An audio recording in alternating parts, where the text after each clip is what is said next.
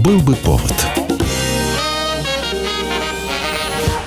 Здравствуйте, я Михаил Антонов, и эта программа «Был бы повод». 9 мая на календаре и рассказ о событиях, которые происходили в этот день, но в разные годы, ждет вас в сегодняшней передаче. Конечно, сегодня главный праздник День Победы, но 9 мая происходили и другие события. 1755 год.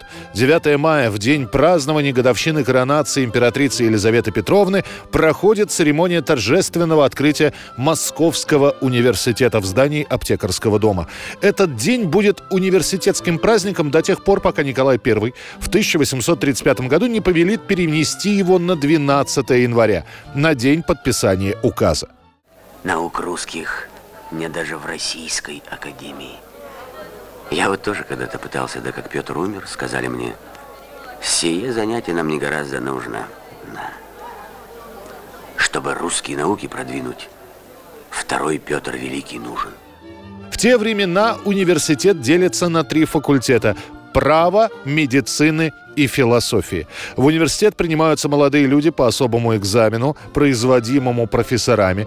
Крепостные в число студентов не принимаются. Занятия студентов, кроме слушания лекций, проходят э, в ежемесячных диспутах, которые происходят под руководством профессоров. Такие же диспуты происходили в конце каждого полугодия в присутствии любителей наук. Курс обучения в университете трехлетний. После окончания студенты получают аттестаты, по которым они определяют устраиваются на гражданскую службу. Развитие университета уже в первые годы потребует приобретения для него новых зданий и расширения территорий, что приведет к возникновению университетского квартала на Маховой улице.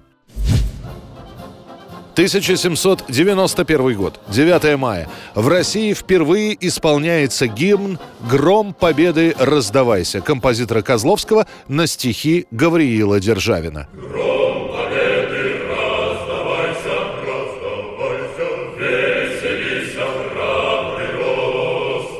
Это неофициальный гимн страны, который был написан сразу же после известия о том, что войска под командованием Суворова заняли считавшуюся неприступной турецкую крепость Измаил.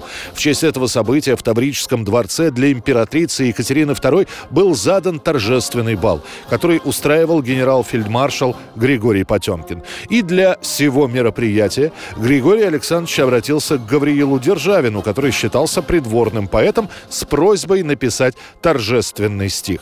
Для проведения торжества были привлечены архитекторы, художники, скульпторы, флористы, поэты, музыканты. Устройством праздника занимается как раз Державин, а также балетмейстер Шарль Лепик и композитор Козловский, который в то время был неизвестен петербургской публике. По просьбе владельца дворца Державин сделал детальное описание этих торжеств. Первоначально ему заказали стихи для танцевальной музыки, которые были напечатаны в виде небольших брошюр. После успеха и первого исполнения песни оратории «Гром победы раздавайся», полонезы с хором становятся непременным атрибутом официальных мероприятий и становятся музыкальным символом российского могущества и славы. 1913 год, 9 мая. На экраны Франции, а после всего мира выходит фильм «Фантомас». Черно-белое немое кино. Первое в длинном ряду экранизаций похождений зловещего преступника. Наша полиция не дремлет. Не теряйте хладнокровие. Дни Фантомаса уже сочтены. Это вам говорит комиссар Жюф. Не нужно бояться, не нужно бояться. Фантомас – заурядный преступник. Он такой же человек, как и мы с вами. Человек-призрак, фантом, зловещий гений преступлений был придуман в начале века двумя французскими писателями Марселем Алленом и Пьером Сувестром. В те времена детективный жанр считался одним из самых прибыльных. Шерлок Холмс, Арсен Люпен, Джек Потрошитель – самые популярные книжные персонажи того времени. За два года с 1911 по 1913 выходит 32 романа про Фантомаса. Этот злодей так понравится публике, публики, что его литературные похождения распродаются как горячие пирожки в мороз. И уже после первых пяти книг к писателям обратились деятели кино. В том, что картину ждет успех, никто не сомневается, поэтому, получив согласие от авторов, сценаристы начинают писать сразу три сценария. Таким образом, Фантомас появляется на экране. Перед зрителями он предстает как мастер переодевания, перевоплощения. Настоящее лицо Фантомаса скрыто под мешком с прорезями для глаз. До Первой мировой успеют снять пять картин про Фантомаса. А после этот герой забудется до 60-х годов прошлого века, до той самой серии знаменитых экранизаций с Жаном Море и Луи де Фюнесом. Я не верил, что вы существуете. Я не думал, что это вызывает сомнения. Ты посмел издеваться надо мной и полагал, что это пройдет безнаказанно. 1945 год, 9 мая. Американскими военными арестован рейхсминистр авиации обергруппенфюрер Герман Геринг. До апреля 1945 года его называли вторым человеком после Гитлера, преемником и главным помощником. Однако в конце апреля Геринга лишают всех званий, увольняют со всех постов, а также исключают из партии. Гитлер публично объявляет Геринга виноватым в том, что он не смог организовать противовоздушную оборону Берлина.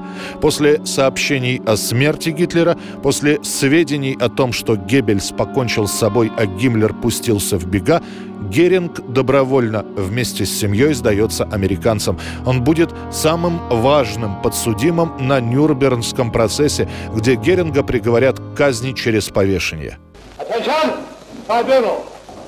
Judges from Britain, America, Russia and France assemble in Nuremberg's courthouse. Его прошение о замене повешения расстрелом будет отклонено.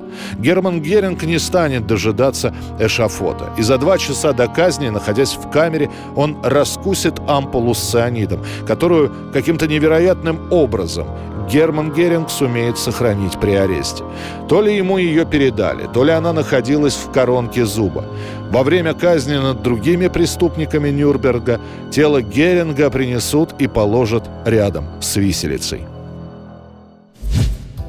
1965 год, 9 мая, в 20-летнюю годовщину Победы на Красной площади впервые с 45 года проходит военный парад, который отныне становится главным атрибутом 9 мая. Парад принимает министр обороны СССР, маршал Советского Союза Малиновский. Для собравшихся на Красной площади в тот день торжественным парадом проходят представители разных родов войск. Впервые выносятся на Красную площадь Знамя Победы, а после появляется военная техника. Вот она, наша гордость, главное оружие советских вооруженных сил. Ракетным щитом Родины называют его советские люди. А спустя 10 лет в 1975 году будет представлена и главная песня праздника «День Победы». Ее сначала на праздничном голубом огоньке исполнит Леонид Сметанников, а после основным исполнителем этой песни становится Лев Лещенко. Это была программа «Был бы повод» и рассказ о событиях, которые происходили в этот день, но в разные годы. Очередной выпуск завтра. В студии был Михаил Антонов. До встречи.